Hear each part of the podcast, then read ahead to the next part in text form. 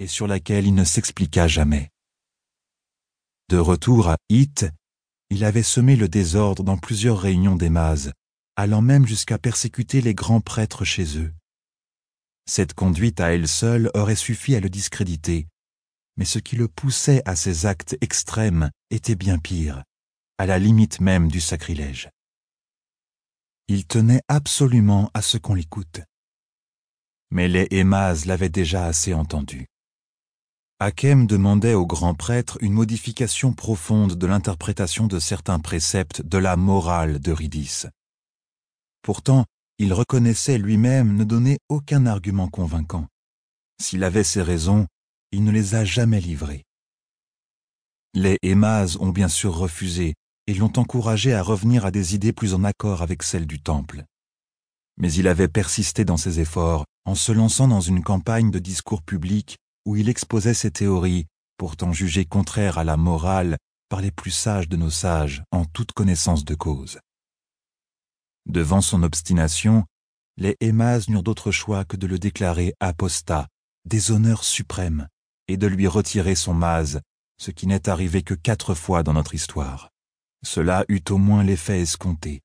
Hakem finit par abandonner sa croisade inutile et nuisible et partit s'installer à Mesteb, où il mourut quelques années plus tard, sans avoir plus jamais tenté de corrompre l'enseignement d'Eurydice. Mon père n'avait rien de plus à ajouter. Il me demanda si j'avais appris quelque chose de cette histoire, comme s'il venait de me narrer un simple conte religieux. J'acquiesçai et fis le vœu de ne pas trahir la morale, ce que l'on attendait de moi, mais j'étais perplexe. Tout ce que l'on m'avait enseigné jusqu'alors reposait sur ces trois valeurs, savoir, tolérance, paix, les trois vertus de la sage, les trois marches à gravir pour atteindre la morale. Les Hémas, à l'époque de mon aïeul, n'avaient-ils pas trébuché sur l'une des deux premières? Les idées d'Akem, Maz et hauts personnages du temple n'étaient-elles pas dignes d'intérêt?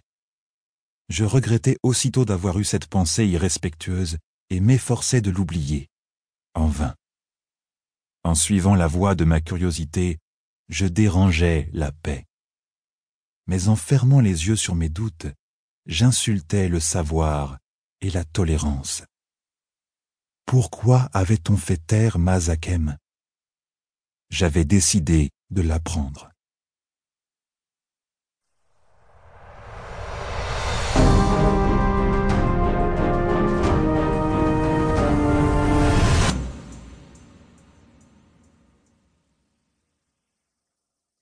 Au large des côtes lauréliennes, à quelques milles seulement d'un village insignifiant, se trouve une petite île inhabitée. Une île comme il en existe des dizaines tout le long des rivages de la mer Médiane.